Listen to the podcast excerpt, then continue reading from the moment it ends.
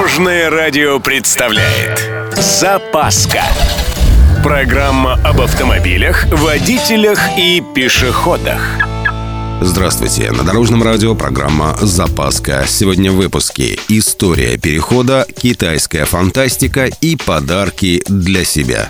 С вами Владимир Лебедев. Поехали! Начнем с истории. Первый пешеходный переход появился в декабре 1926 года на Парламент-сквер в Лондоне. Переход был обозначен квадратным белым знаком на металлической табличке с нарисованным крестом, стрелкой и надписью «Просьба переходить здесь». Чуть позже к табличке были добавлены две параллельные линии поперек дороги.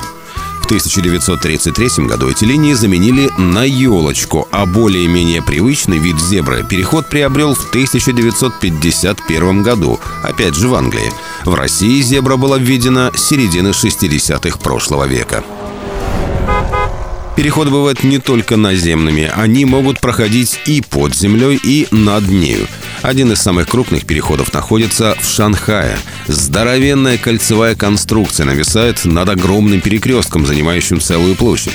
Лесенки, пандусы и даже лифты с эскалаторами. Все для того, чтобы пешеход мог быстро и безопасно перейти дорогу.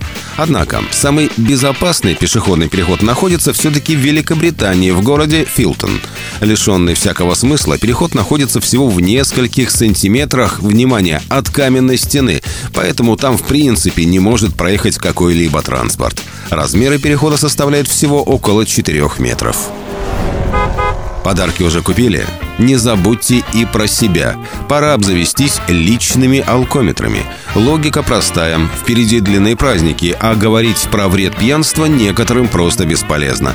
Поэтому покупайте алкометры и меряйте каждый раз, как соберетесь за руль. Напомню, по закону у нас работает норма до 0,16 промилле на выдохе. Это если вы крепко встретили Новый год и три дня отдыхали на чае с лимончиком. На самом деле ваш алкометр покажет норму гораздо раньше, но не забывайте, что существует такая вещь, как состояние остаточной интоксикации. Вот это состояние на порядок опаснее слабого опьянения. На этом у меня все. С вами был Владимир Лебедев и программа «Запаска» на Дорожном радио. Любой из выпуска вы можете послушать на нашем сайте или подписавшись на официальный подкаст. Дорожное радио. Вместе в пути. Запаска. Практически полезная, теоретически грамотная, приятная во всех отношениях. Программа об автомобилях, водителях и пешеходах. По будням в 11.30, 22.00 и 2.30. Только на Дорожном радио. Дорожное радио.